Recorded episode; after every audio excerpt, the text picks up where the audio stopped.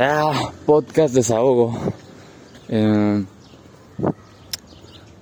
la cosa es de que cuando repito las dinámicas, interacciones o me dejo llevar por las compulsiones pasadas,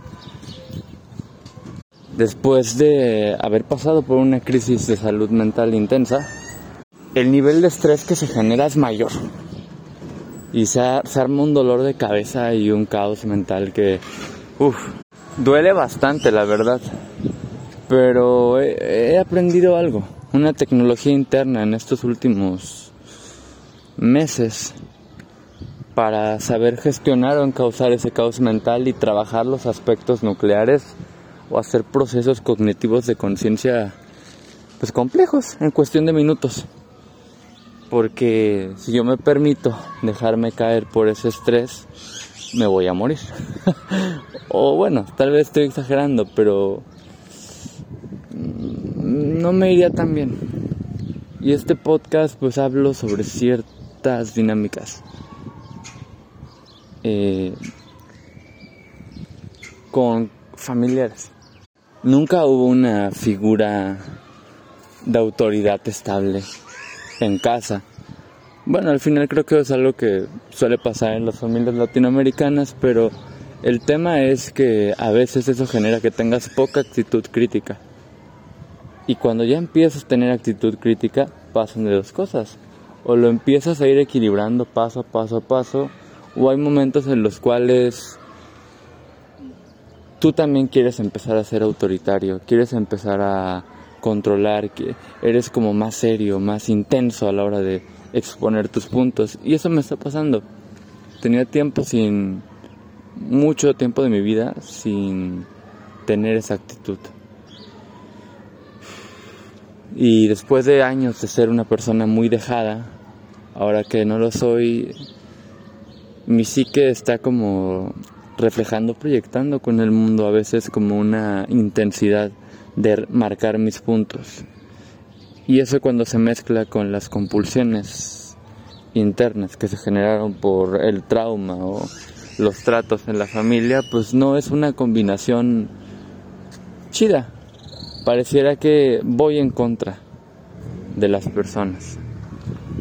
Y creo que en parte ahí hay algo que trabajar muy importante. Me di cuenta que me estresa mucho cuando cierta persona en mi casa actúa de intermediaria, ejerce esas dinámicas como de control, simplemente por hábito, por su formación, su programación y todo eso.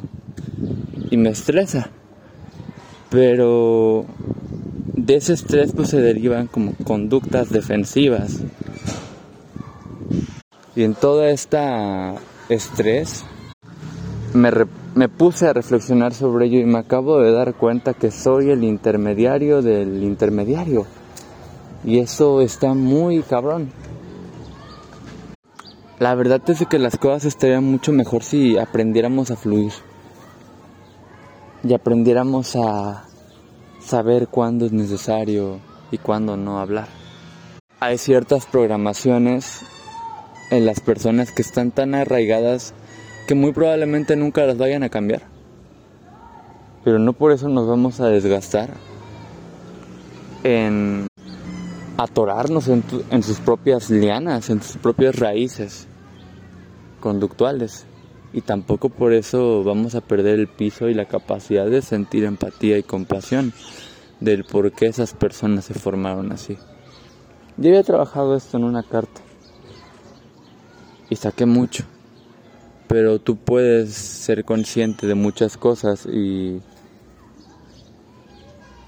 destapar información que no sabías, pero las compulsiones, los hábitos, eh, las dinámicas están establecidas.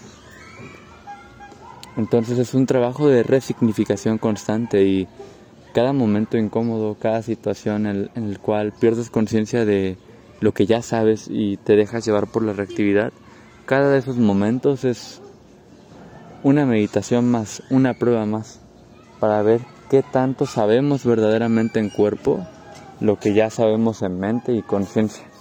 Entonces, sí, soy controlador Y me caga la gente controladora porque yo también en parte soy un controlador. Y entendiendo esto, creo que puedo empezar a soltarlo no solo en un sentido mental, entendimiento, sino también desde ya un ejercicio dinámico en el día a día. El estrés se puede encauzar. Suena como muy poco objetivo, pero sí.